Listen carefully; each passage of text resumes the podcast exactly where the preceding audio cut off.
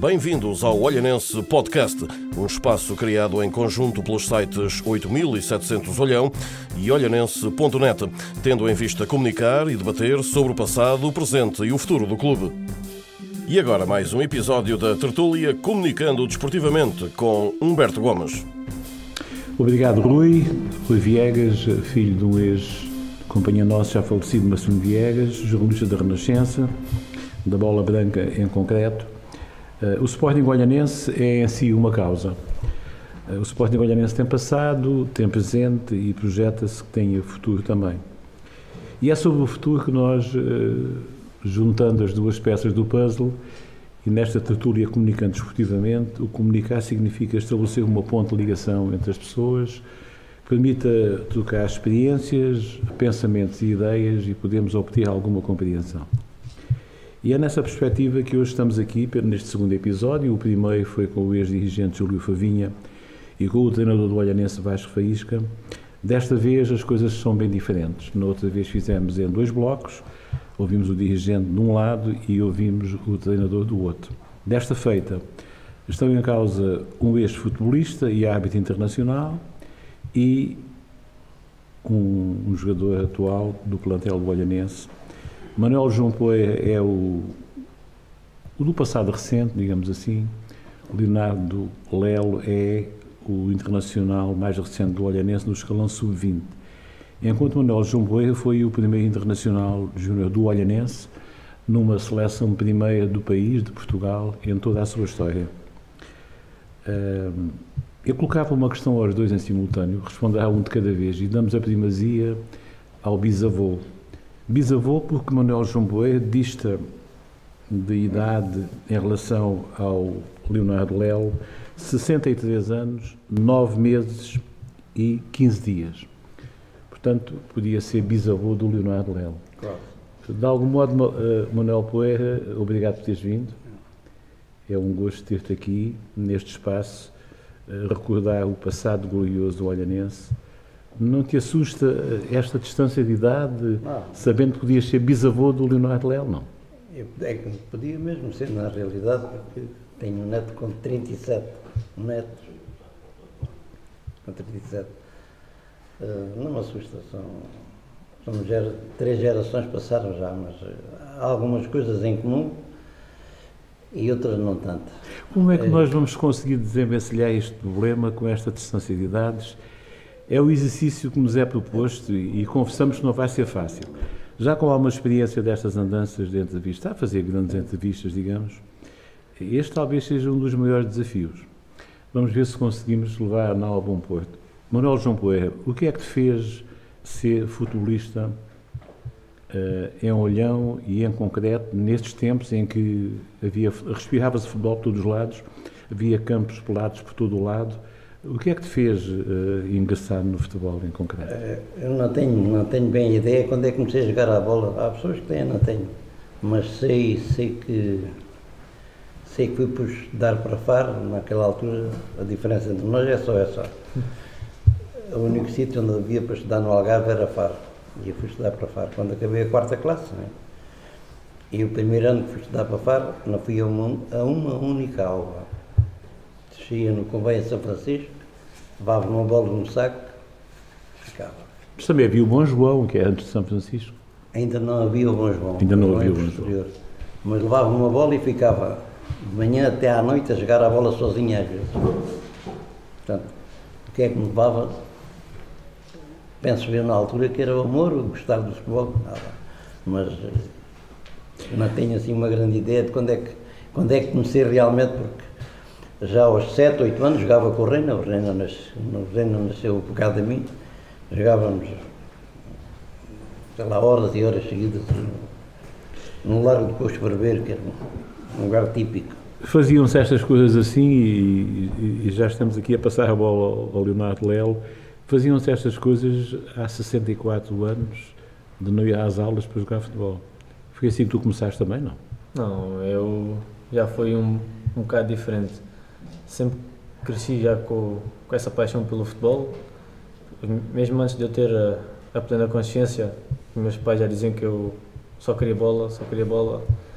E como também cresci num bairro, também nós juntávamos todos e íamos fazer nossas peladinhas, como se diz hoje em dia. Mas ainda há campos pelados em Olhão? Não, que eu, eu, que eu saiba, não. Quantos havia no teu tempo? É, queres, queres a é referência? só havia pelados. A Mas e quantos? Havia muitos. Eu vou-lhe dar só um exemplo da diferença que havia no meu tempo. Quando eu fui chamado à seleção, eu já tinha ido a Lisboa uma ou duas vezes, salvo erro. Mas em termos de futebol, não. Passar e coisa. E a primeira coisa que vi pela primeira vez foi relva, que nunca tinha visto. Já podes ver a diferença cá entre nós. Eu também cheguei a É? jogar em pelados. Eu nunca tinha, não, é que eu nunca tinha visto relva, nem havia. No país todo havia três, no país, três campos relevados. Era o Benfica, o Sporting e o Estado, e o Estado Nacional. Nem o Belenenses tinha, que era a Chalédia, era pelado. Então estás a ver, é uma diferença monstra de, logo daí.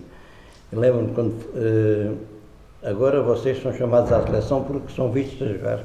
Exato. Nós não, eu fui à seleção e tivemos lá uma semana a fazer treinos. Agora vem eu que levar daqui umas botas com travessas para um campo relevado. Bem, a diferença é realmente abismal. Vamos sintetizar isto em termos desta, desta capacidade que estes dois, um este futebolista e o atual, Leonardo Lelo, o Manuel João Pereira foi internacional sub-18 a 11 de abril de 54, num torneio internacional de juniores na República Federal Alemã, na altura. O resultado foi 2-2, depois, passado três dias, diante da Espanha, uma derrota copiosa por 6-0. E depois passado mais o que é que três- representou Depois passado mais três, outro jogo do 1 a 1 de um a um? com a Tchecoslováquia, uma coisa assim. é. Pronto, é quase que um- uma coisa do outro mundo, não é? Ser chamado à seleção de um clube pequeno como o Olhanense, o que é que representou para ti eh, esta chamada à seleção, o ser internacional? Na altura, epá, era muito diferente do que é hoje. Era uma, foi uma coisa do outro mundo, era uma coisa impensável hoje. Já é mais vulgar, não é? Mas de qualquer maneira, penso que é mais difícil hoje chegar à seleção do que era no meu tempo. Porque na altura havia o desconhecimento e nem sei como é que aquilo funcionava, nem sei porque é que fui chamado. Nem... À procura do desconhecido. Leonardo Lelo, eh, internacional sub-20, quando foste convocado, já pressentias alguma coisa? Foi uma surpresa? O que é que despertou em ti? Que sentimento é que tiveste nessa altura? Não, foi um sentimento único, porque qualquer jogador que joga futebol tem o sonho de representar o próprio país. E eu sabia que estava a realizar uma boa época, mas vi- por ser por jogar num clube inferior ao- aos três grandes, como é o Olhanense, sabia que ia ser muito complicado, porque a maioria das convocatórias os jogadores fazem parte desses três grandes ou jogam fora. E eu, sendo jogador do Olhanense, num clube numa, num escalão inferior, sabia que ia ser mais complicado, mas era, um, era uma esperança que eu tinha, um objetivo que eu também tinha e foi um sonho que para mim foi um sonho tornado a realidade. E que se concretizou. Manuel João Poeira, para que o Leonardo Lelo tivesse ido à seleção, é porque ele é bom jogador, não? Pois. Ah, Quase de certeza. Há uma coisa que eu lhe posso dizer, isso tenho a certeza absoluta, para um indivíduo daqui de baixo, como é neste caso o nosso caso, ser chamado à seleção tem que ter pelo menos o dobro do valor dos indivíduos lá dos, dos donos do futebol em Portugal. Lá acima é que são os donos disto tudo. E tu se não fores muito melhor que os outros, à primeira, à primeira hipótese eles não pode pé. Tens de contar com isso, que isso é, é uma realidade. É verdade. Se não fores muito melhor do que os outros, Mas há, há muito talento cá, só falta a oportunidade, hã? porque nós não somos nada inferiores aos que jogam lá. Isso, isso. Eu estou a dizer, para ir lá é preciso ter o dobro do valor deles, portanto não somos inferiores. O Leonardo Lelo foi internacional sub-20 a 14 de novembro último, diante da Inglaterra, no jogo no Municipal de Águeda, e, e depois eh, uma derrota por 4-0 e envolvidos alguns dias, 4 dias, a 18 de novembro, uma derrota por 2-0 frente à Alemanha. O primeiro jogo foi, foi, foi titular, o segundo jogo foi eh, suplente utilizado. Hum, Como é que isto correu? Eh, De acordo com as tuas expectativas ou ficou aquém? Integraste bem na seleção? Não, integrei-me muito bem, fui muito bem recebido. Todos os jogadores e o staff eh, receberam-me lindamente. Eh, não correu tanto pelas minhas expectativas, só pelo resultado. Foi o único senão, porque de resto correu tudo lindamente. As condições in- incríveis. Eh, acho que mostrei o meu valor, embora os resultados foram negativos, mas acho que deu, um bom, deu boas indicações do meu valor e sei que agora estou mais perto de poder voltar lá. Fica o desafio lançado então. Rumemos no outro sentido então. Manuel João Poeira jogou, jogou no Sporting Olhanense, começou nos populares do Olhão, no Unidos, no Arsenal, nos juniores do Olhanense, rumou ao Faense, esteve em Angola enquanto serviço militar, representou o Famalicão por três épocas também. Um, depois há aqui um episódio na vida do Manuel João Poeira que é muito curioso, é muito interessante, pensamos, e que a esmagadora do público não conhece. A esmagadora maioria do público não conhece. Manuel João Poeira, para ser útil ao jogo e ao futebol, despertou-lhe a curiosidade e um dia pensou em ser árbitro de futebol. Uh, é um bom momento ou nem tanto assim, Manuel João Poeira? Eu nem sei bem se foi bom, se foi mal. Acabou mal, acabou mal. Começou bem, mas acabou mal. Não é fácil. Quando se acaba irradiado, não acaba bem.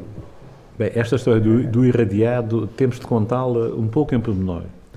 Nem toda a gente saberá disto. O Manuel João Poeira, eu cheguei a cruzar-me com um barco dele, também tenho um barquinho, e o barco dele uh, chamava-se Irradiado.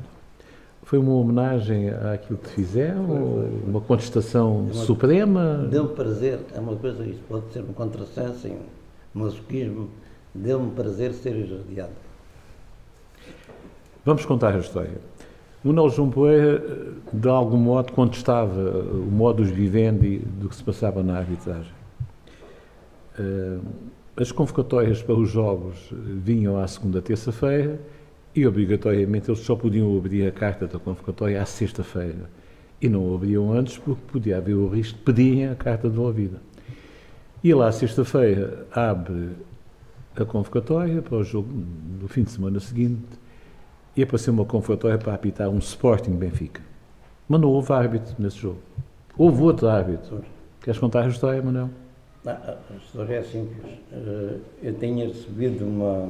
Eu não, aqui a Comissão Regional de Faro, os árbitros estão avaliados ali no fim de janeiro, mais ou menos, vem a pré-classificação. Pré e, portanto, os primeiros 10 dos primeiros 10 são escolhidos seis internacionais. Eu tinha ficado em segundo na classificação.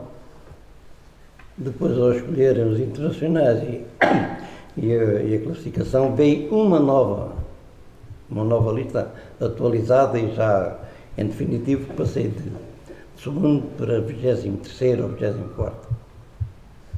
Pronto, isso aí foi o fim da. O Manuel João Poeira quem desse tempo recorda certamente, eh, passou da hábito regional a hábito de primeira categoria em quatro épocas. Foi um excelente praticante do futebol e dizia-se na altura que ele conhecia o jogo como pouco em relação aos árbitros. Havia muitos árbitros, ou alguns pelo menos, de aviário, tinhas a sensação de que não era assim da tua parte. Tinhas, tinhas confiança naquilo que apitavas e como, e como interpretavas as leis do jogo mas havia coisas que te desgostavam, as idas à Madeira. Sim, isso era, era um, a ir à Madeira era um prémio. É? E era um prémio só para os árbitros, porque os fiscais de linha não iam. Na Madeira iam três árbitros. E eu, quando passei árbitro, disse que não ia, só ia com os meus fiscais de linha. De maneira que aí começou, começou a haver uma certa resiliência contra Uh, depois também apitei um jogo em Silves, que já contei ao Humberto, fui apitar. É o Frequent, é o Frequent. Um Farense Silves em Júniores, e o Silves tinha que ganhar por 3 para ficar apurado. Tinha perdido por 2-0 na primeira bola. 2-0 em Faro. E ao intervalo estava a perder por 2-0, já eram 4. E o comandante da polícia entrou-me no balneário e disse-me assim: oh, Tinha uma camisola vestida o comandante da polícia? Não. não. não era o chefe da força. Hum. Sr. árbitro, se os Silves não ganharem, não lhe garanto aqui a sua segurança. Eu disse, sim senhor, então posso Sai lá que depois já o chamo.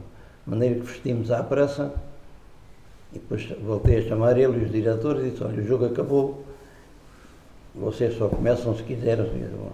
Aquilo levantou um burburinho, o chefe da polícia foi, foi transferido para Chaves, não sei o quê, não sei, bom, aquilo foi uma bronca. De maneira que a partir daí estava, estava marcado. À primeira, estava, Fica aqui um pouco a história contada, dizer que eventualmente não, não terá sido grande a surpresa para os responsáveis da arbitragem quando, imagine-se, em pleno estádio do Sporting, num Sporting Benfica, o árbitro deu falta de comparência. Uh, voltarias a fazer o mesmo ou não tinhas entrado sequer na arbitragem? Igualzinho. Ah, eu queria já abandonar e queria. Fazia a mesma coisa. Pronto, fechamos este ciclo, regressamos ao Leonardo Lelo. Esta história é um pouco insólita, não é? É verdade. É verdade. Mas a profissão de árbitro não é fácil. Aquilo, não, Não é fácil. Nada fácil mesmo. na altura não era profissão. Agora já é. Agora, Eu dou-te só, eu dou só um exemplo. Fomos colegas, éramos bancários, e na altura eu ganhava no banco, salvo erro, eram, eram, na altura eram escudos. Ganhava 60 ou 70 contos, lembras-te dessa altura mais ou menos. E para apitar um jogo da primeira divisão ganhava 500 Escudos. escudos. Agora, o indivíduo apita um jogo da primeira divisão e ganha em contos mais do que ganhava no mês do do ordenado. Portanto, estás a ver a diferença. Não era profissão, era, era um hobby. Era um hobby, um passatempo. Uh, sentes, Leonardo Lelo, que enquanto jogador, que de algum modo há que desconfiar de um ou outro árbitro, das nomeações, ou, ou isso não vos passa pela, não te passa pela cabeça? Queres é jogar, é isso? Não, eu, isso no, no meu caso não, não passa pela cabeça. Eu limito-me a fazer o meu trabalho que é jogar, mas tenho plena consciência que existem esses casos. Nós próprios temos, eh, no início da época, temos sempre uma, um- uma apresentação que vem da Federação que vem, vem nos avisar sobre esses riscos. Que fora do, fora do país há muitos esses casos, jogos comprados, que compram os árbitros, ou mesmo os jogadores, que hoje em dia já, já o fazem. E é claro que é sempre desconfiar, mas eu acho que, na minha opinião, o jogador só tem que se preocupar em jogar, é esquecer tudo tudo cá de fora e limitar-se a fazer o seu trabalho. Digamos então que no teu vocabulário não existe a palavra corrupção. Existe, existe muita.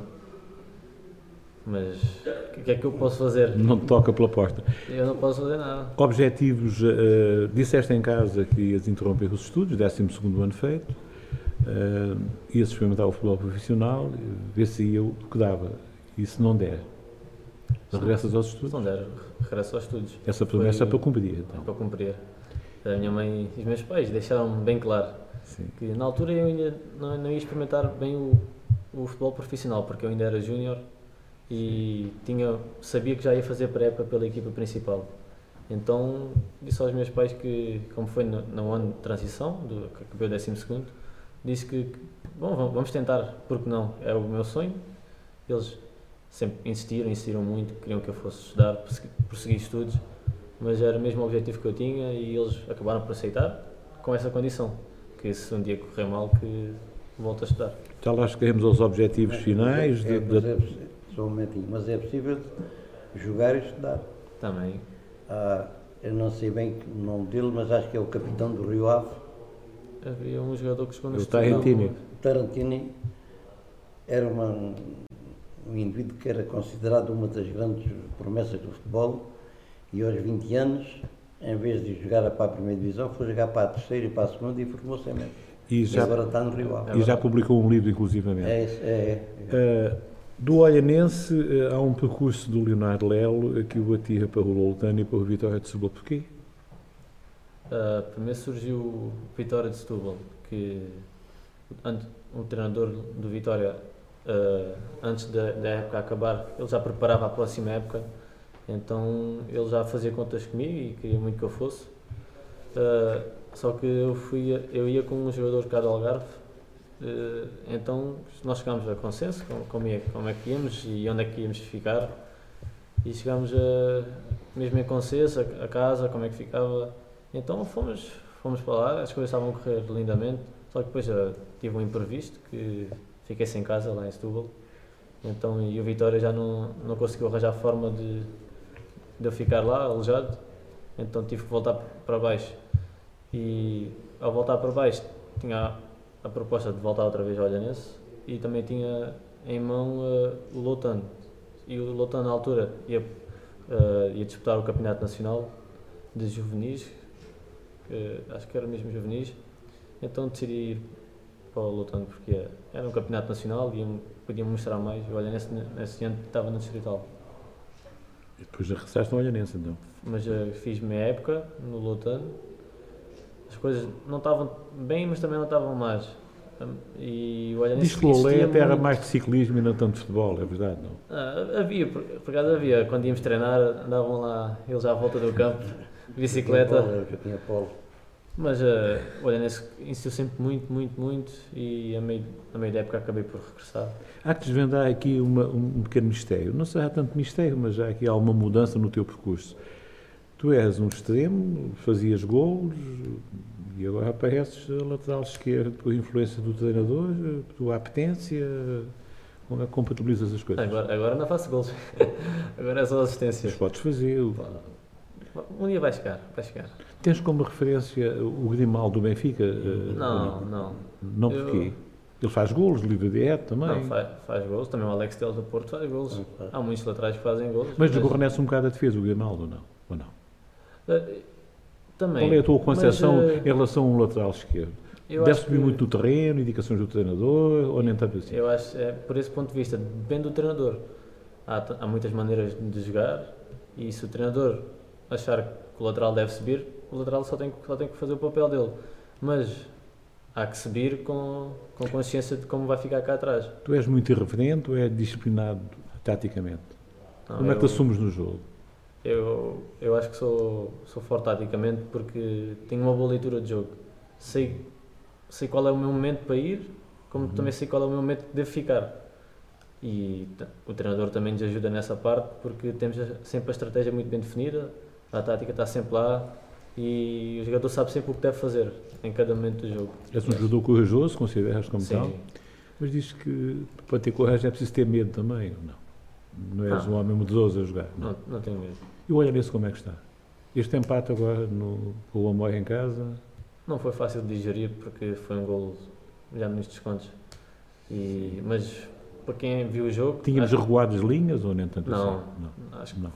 Para quem, para quem vai às estatísticas, ou mesmo para quem esteve no estádio, pode ver que principalmente a segunda parte, Mas foram dois pontos Só amar, amargamente eles perdidos. só não nos fizeram um remate na, à baliza e foi o último, o último remate que deu o gol. Também o campo deu desculpa, Não, a relva, isso- isso sintético, não. Não pode ser desculpa. É sintético para os dois, é É, dois. exato, é o sintético para os dois e nós temos equipa suficiente para ganhar esse jogo e todos os, os próximos. Muito bem, é um homem confiante. Manuel João Poeira, eh, o futebol do teu tempo é um futebol eh, mais tecnicista, da parte das camadas jovens, ou nem tanto assim? É, é diferente. Acompanhas de algum É, modo, não é? sim, mas é, era, muito, era mais fácil de jogar antigamente. Mais fácil. Embora as pessoas digam. Era mais Havia fácil. menos autocarros em frente à baliza. É havia muito menos, tático, menos, é havia tático. menos velocidade, havia menos contacto, havia menos tudo. Ah, isso é. Eh, A formação nos clubes, a formação dos atletas mais jovens, nos escalões de formação, dá muito que é uma questão, uma questão controversa, de algum modo. Tivemos hoje acesso eh, à imprensa desportiva dizendo que eh, a Federação Portuguesa de Futebol vai receber eh, 4,3 milhões de euros para distribuir pelos clubes profissionais, são 29 da Liga, da Primeira Liga e da Segunda Liga, à exceção do Benfica, Porto e Sporting, o que vai dar 150 mil euros cada, cada clube. Eh, O Campeonato de Portugal, a terceira divisão, o terceiro patamar, eh, está difícil. Nada a cada clube, dá cada clube da primeira e da segunda. Da segunda, exatamente. Pois, 4,3 para ricos, milhões de Para euros ricos. para os ricos. É verdade. Então temos o futebol dos ricos e dos pobres ainda. Tal e qual como o orçamento do Estado, assim é o futebol. O Algarve é sempre posto à margem. Não queremos aqui entrar pelas políticas, mas são, Mas é isso, são mas é constatações. É verdade. É verdade. É verdade, com a tua juventude. Mesmo Mas- este mas- campeonato é um campeonato injusto, na minha opinião, é um campeonato injusto pela por- a forma como as equipas sobem. É Porque difícil, difícil. uma equipa que faça um campeonato inteiro, um excelente campeonato, a primeira volta, a primeira fase, como se diz, E depois, e depois tem que ir ainda play- disputar playoffs quando não é, é por dois jogos que pode decidir que se sobe ou não. Então, para inverter o, o rumo destas coisas, o que é que seria preciso, Manuel João Pereira? Para que os clubes pequenos fossem mais acautelados e, e, não houvesse tanta subtração dos seus valores mais não, era, importantes. era só, era só preciso que os subsídios fossem dados aos mais fracos, aos mais pobres, para poderem progredir e estar em relação aos outros. Porque assim o que acontece é que o Olhanense forma miúdos, júniores, juvenis por aí fora, gastam um valor de dinheiro. Depois vêm os e glutões. eles vêm cá e levam borla. Os glutões.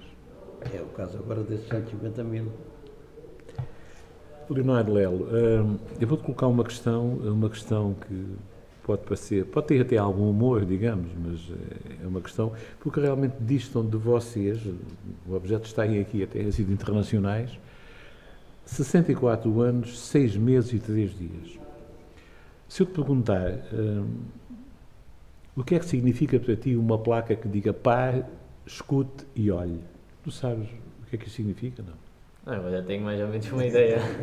O que é que significa? É, é as placas que caem no trânsito. Existiam nas passagens nível sem guarda. Exato. Hoje, com a tecnologia tão avançada como está, eh, é possível isto ainda acontecer num país eh, como o nosso? Não.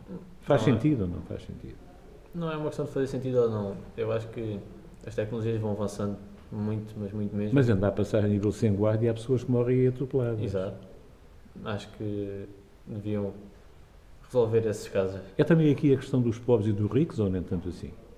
Qual é a tua Ah. perspectiva no, Não, no, não, no clima social que isto envolve? não é tanto por aí. Acho que, por exemplo, vi- visto Olhão, acho que Olhão cada vez está, está a evoluir mais em termos Sim. de em termos de atrações turísticas, por exemplo, que Sim. cada vez vão construindo coisas que Isso vai causar alguns problemas em relação ao custo de vida? Não. não, não, não tenho essa noção. Não temos, ainda bem que não temos, não é? Vamos não esperar o futuro então. Nós vamos ver nesta perspectiva, eh, Sabe. 64 anos antes do Leonardo Lelo, o que é que podes dizer em relação a isto? andam aí todos os dias a fazer propaganda com os campos ingleses, 40 mil, 50 mil. Ouves isso todos os dias, a gente ouve. É. Não sempre, não sabes porquê. Na época eles gostam mais de futebol que nós. Não, Mas é que o ordenado mínimo em Portugal são 500 euros e lá e lá são 5 mil. verdade. E ainda por, cima, ainda por cima recebem à semana, não é? À E semana. recebem à semana. Pois. Há aqui uma questão que é uma questão quente, é uma questão, é uma questão que nos vai deixar um pouco perplexos. Tivemos eh, acesso hoje a essa informação. Portugal é só, este só, entre, entre aspas, é só o, o país da Europa, pior que Portugal, só o Chipre. É o país da Europa que mais estrangeiros utiliza no seu futebol profissional. Uh, queremos apostar eh, como futebolista profissional, isto de algum modo te assusta ou não? Por um lado, sim, são números absurdos e, tendo em conta a qualidade de cá no nosso país, não vejo a necessidade de irmos buscar aos outros países. Há muita qualidade em Portugal. Mas há quem diga que se formos buscar, buscarmos bem lá junto onde está agora o JJ, o Jorge Jesus, que é mais fácil, lá o trabalho de formar jogadores, eles já vêm feitos, já vêm fabricados. Não, há, Não por aí não. há exceções.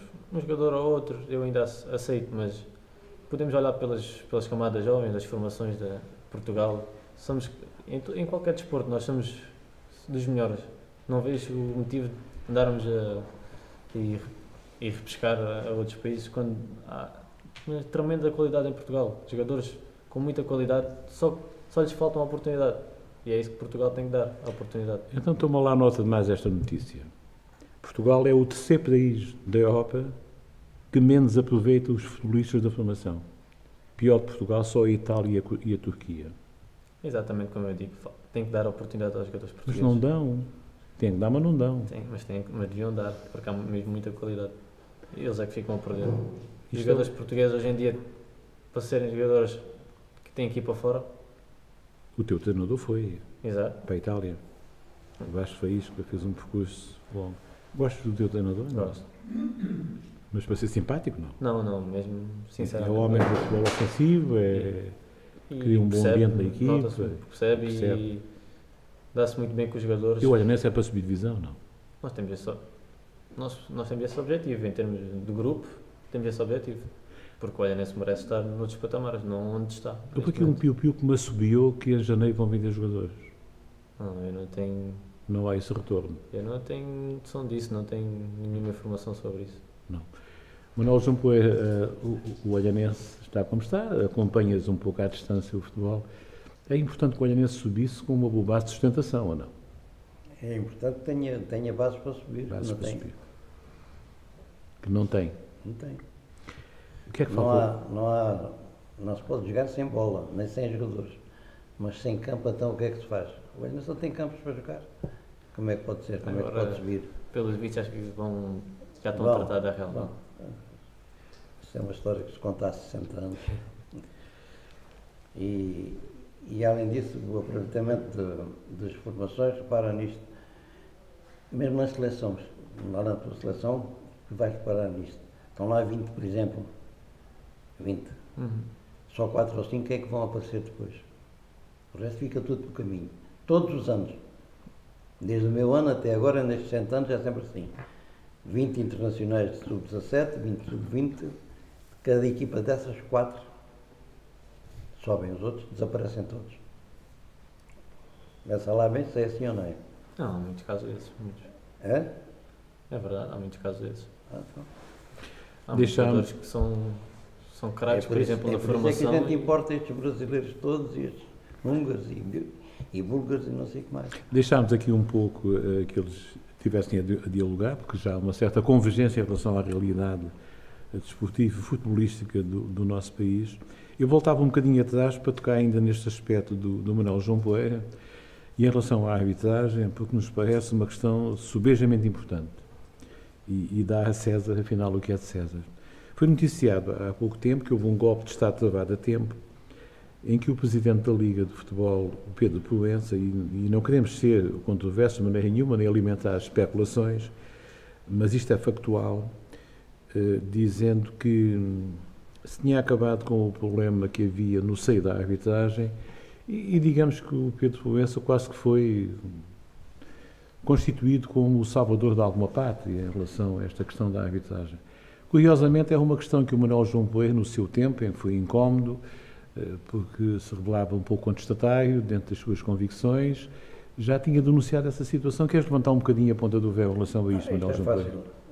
A- A pessoa que eu apontava na altura como responsável por estas coisas. Não, eu sei, sei de cor isso tudo. Isso.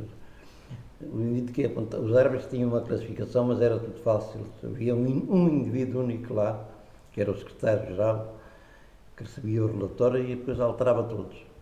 E as classificações fazia todas que queria. E eu acusei esse indivíduo. Eu fui irradiado e esse indivíduo continuou lá. E agora o Pedro Promessa foi diretor dos árbitros, antes de ser presidente da Liga, chegou lá e a primeira coisa que fez foi pô-lo na rua, porque ele era o culpado disto tudo. Portanto, eu fui irradiado e ele foi a Quando mesma você, pessoa. quando você tinha razão. São, Não, não tenho nada. são as duas faces da moeda. Eu tenho uma pergunta, para- uma pergunta para te fazer, Leonardo Lelo, que é uma pergunta perigosa. É quase como, enfim, como que uma rasteira, não é? Tem que ver com alguma dimensão técnica ou tática, mas quero colocar a questão, mas fica para daqui a bocadinho. Uh, Manuel João Bueno, estamos quase a finalizar esta nossa, este nosso, este nosso bate-papo. Penso que muito agradável e, e suscetível de refletirmos de algum modo em relação às questões aqui levantadas. Uh, se tivesses de tomar uma medida para que a arbitragem. eu falo na arbitragem porque foi a tua última vivência enquanto desportista. Um, desportista daqueles difíceis de atuar. As pessoas normalmente corajosas e competentes são pessoas que não alinham para aquele diapasão de que está tudo bem, não é? E por vezes lá vem incoerência pelo meio e alguma hipocrisia pelo outro. O que é que farias? Que medida é que tomarias para que a arbitragem pudesse se ingrar um outro rumo e um outro caminho? Eu, é bem, eu preciso que fosse eu a mandar, mas eu não mando, não tenho poder. Mas como Mas hipótese, primeira não é coisa- hipótese académica. A primeira coisa que eu fazia era esta, era ia recrutar jogadores, indivíduos que tivessem sido jogadores, para árbitros todos, fazendo curso e tudo mal. Por exemplo, E devia a jogadores que- dar um por- júniores. Porque conhecem o gesto técnico bem, é isso? Ah, É uma vantagem. Não, tipo, jogar a bola, está lá dentro do campo e ele sabe disso. Ele está a ver o jogo, por exemplo, ele é jogador. Estás lá no lado esquerdo, mas sabes que o defesa direito, quando tem a bola, sabes a quem é que ele vai dar ou não sabes? Adivinhas sempre ou não? Adivinhas? Um tipo que seja árbitro, que tenha sido jogador, tem essa faculdade. Quando o indivíduo tem a bola, já sabe onde é que ela vai parar. E já conhece os pensamentos dos Ora, jogadores. está. Andam sempre a árbitros de aviário, não? Ah, Não. Ou há, ou há mesmo. não. Percebes quando é que um árbitro conhece o jogo e, e quando interpreta bem as leis e, e está ali para corresponder ao esforço dos jogadores ou não? Ah, Isto também é, Ó, Humberto, É um pouco mais complexo do que é isso. sim, hoje, hoje em dia é mais, mais complexo. intervir. quando eles entram em campo, eu conheço quem jogou a bola e quem não jogou. Pelo andar da carruagem. Conhece? Conhece? Se olhares para os árbitros, não sabes se jogou a bola ou não. não. Ah, eu não conheço assim muitos árbitros. Então repara que é para ver se conhece ou não. Começa Tu- a reparar nisso. O teu jogador de referência, Léo, Eu, de referência, no espaço português. ah, que joga em Portugal ou... Sim, sim. E porquê? Não, assim, eu só tenho assim um jogador em referência e nem jogo em Portugal. Joga em Espanha e é o Marcelo do Real Madrid. Mas É um jogador que... que tem estas medidas, digamos. Não, eu gosto da, da forma como, é- como- como ele é corajoso. É uma coisa Uhum. que eu gosto. Tem, tem muita técnica. Tipo da fibra. Peca um bocadinho na defesa também, é verdade. Mas acho que depois dá muito à equipa ofensivamente. E gosto muito dele, mesmo. Muito mesmo. Eh, Antes da, da rasteira e, e da questão, da questão técnico-tática, eu gostaria de colocar eh, o que é que os adeptos do Olhanense podem esperar desta equipa? É para ir aos playoffs? É mesmo para subir divisão? Que mensagem que tu queres deixar ficar aos adeptos do Olhanense? Eu quero que, eles continuem a acreditar em nós, como têm vindo a, acreditar, vão connosco a todo lado, tanto fora como em casa. Cada vez têm aparecido mais pessoas, o que é muito bom. A nós, jogadores, dá-nos cada vez mais força e que podem esperar que nós vamos dar sempre o melhor e queremos pôr o, o Olhanense onde deve estar. O teu treinador Vasco Faísca falou aqui no, no primeiro episódio que tivemos, referindo que gostaria de ter mais calor humano, mais gente na bancada, mais gente a acompanhar o clube. Isso naturalmente tem que ter um corolário lógico aqui para corresponder nas suas Sim. exibições e no seu, é na temos- sua produção de jogo. É o que temos vindo a fazer. Temos dado cada vez mais vitórias, temos, estamos numa boa sequência. Agora este empate foi um, empate que quebrou a sequência de vitórias, mas que vamos procurar já reagir no próximo jogo. E é óbvio, como o Mister disse, que é sempre bom ter mais calor humano, porque nós jogadores dá-nos uma certa motivação, mais uma certa motivação. Dentro desse calor humano, e aqui vem a pergunta que eu peço que reflitas bem, dentro desse calor humano e, e na disputa dos lances, eh, tens ideia de quantas bolas divididas há no jogo de futebol? Não, não tenho. A bola entre dois jogadores, quer seja no ar, quer seja no chão. A bola jogável, um pontapé de baliza, lançamento de linha lateral, um pontapé de canto, a marcação de um livre. Quantas bolas divididas tem um jogo de futebol? Não tenho mesmo. Entre dois jogadores, no ar e pelo chão. Não, tens tenho ideia? noção. Não tenho mesmo. Não arriscas um número, não? Não. Achas que, É- achas é que melhor. 100, achas que 100 são muitos? Não. É só, só entre dois jogadores? Sim, só entre dois jogadores. Com a bola jogável, pelo ar ou pelo chão. Não é enquanto mais. Não, é a bola jogável num jogo de futebol. Ux, uma boa 100 pergunta. são muitas? Não. Não, Eu, eu vou-te é, contar acaso episódio. não tenho mesmo noção. é, Eu vou-te contar um episódio, é factual, é factual, não é, não é falar na primeira pessoa, portanto é, é factual. Nós, nós demos alguns cursos de treinadores e em termos de análise de jogo e num deles eh, estava o Paco Foz, estava o Pereirinho, o Carlos Pereira, o Cabral, o Guarda-Redes, pronto, e lançámos essa questão. O jogador que mais se aproximou foi o Pereirinho e respondeu 64. Não falhou em muitas. Falhou em 136. Um jogo de futebol tem a média 200 bolas divididas, o que significa que de 20 a 20 segundos há uma bola dividida. Isto assusta-te, impressiona-te ou não?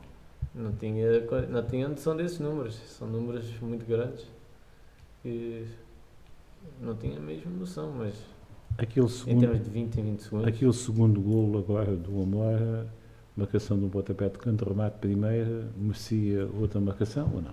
Tens essa não, ideia? é, é não? um lance complicado de defender, porque ao início até nos dá a sensação que a bola vem por fora, Uhum. faz o arco por fora, mas a, a bola vai parar já praticamente fora da grande área. E, e a nossa maneira de defender é a zona e nós estávamos muito juntos e para até chegar lá era muito complicado. A bola com o remate foi mérito deles, foi um bom remate. Nós lançámos esta questão, não, não para nós tirarmos retrato nenhum, mas porque ele se assumiu como, como tendo boa leitura de jogo. E a prova, a prova está feita aqui. Realmente, com a juventude deste, deste, deste Léo, com, com 19 anos, são apenas 64 anos de diferença. Manuel João Poeira, o que é que há de dizer deste jovem, da maneira como ele se assume Eles aqui? sabem todos. ah, isso é- Os jogadores hoje, hoje, quer dizer, há uma evolução muito grande na- nos jogadores. Os jogadores desta altura não são os mesmos. Tem melhores condições né, também.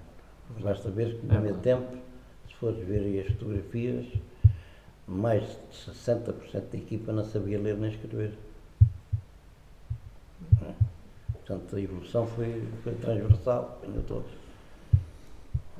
Portanto, são as condições socioeconómicas também, a pesar na balança, borla, completamente borla. amor à Sem camisola. um centavo. Amor à camisola. É mesmo, amor à camisa. Leonardo, eh, Leonardo Lelo, eh, o que é que te impressionou? Se há alguma coisa que te impressionou nesta conversa a três, eh, relativamente ao teu, ao teu bisavô, o João Poé, o que é que te impressionou mais?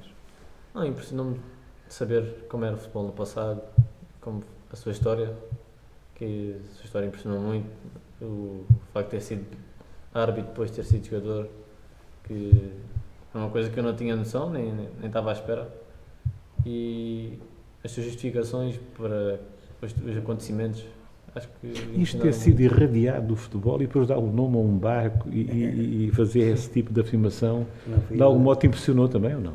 Não, impressionou, claro que sim. Era um- foi uma situação que, Isto revela caráter ou não, diz lá? sim, claro Achas que que sim. sim? Manuel João Poeira, este jovem, de algum modo, fez aqui um elogio à, à figura e à personalidade do Manuel João Poeira. O que é que a gente pode contar com este jovem, assim, à partida? Assim, o tu o tens visto jogar, assim, à séria, digamos. Podemos contar com É, este já, valor já, ou não? já ouvi jogar, já ouvi jogar.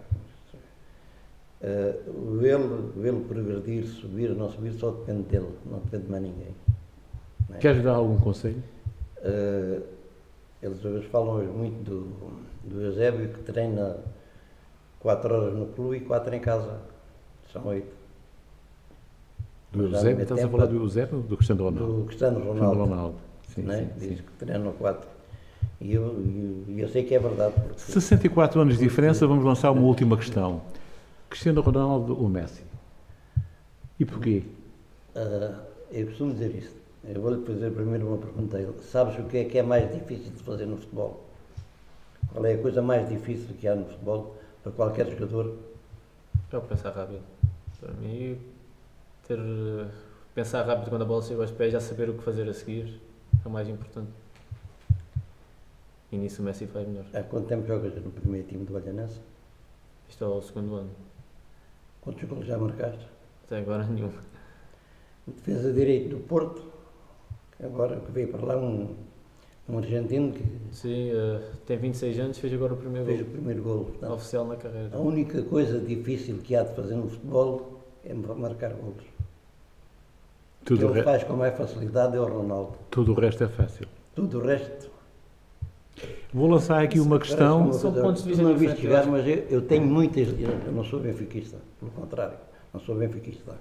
Mas o Xalana não tinha nada, nada, nada que aprender com o Messi. Eu não sei, não é o meu tempo. Nada, não aprendia. Não aprendia nada com o Messi. Eu acho que nós só temos que. Era- Era diferente, era um bocadinho Desfrutar do futebol era um bocadinho diferente. Eu apitei muitos jogos do Xalana, era uma coisa impressionante de ver. O dri- não driblava como o Messi, aqui, ao curto, ao pé, dentro das pernas. O jogador estava além, quando ele lá chegava, o jogador já se tinha ido embora. Ele fala no Xalana, mas este senhor que estás a ver aqui, este Manuel João Poeira, foi apelidado de Pezinhos de Ouro. E Pezinhos de Ouro porquê, Manuel João Poeira? É por causa da técnica, era por causa da técnica. Sim. Era, não, sem vaidades, tecnicamente era perfeito. Se é Mas É vaidade, preciso, é preciso muitos anos de. Eu levava com uma bola nos pés, dos, entre os, ali, os 12 e os, e os 20, 8 horas por dia. Sem vaidade, e nós vamos aqui cometer uma inconfidência.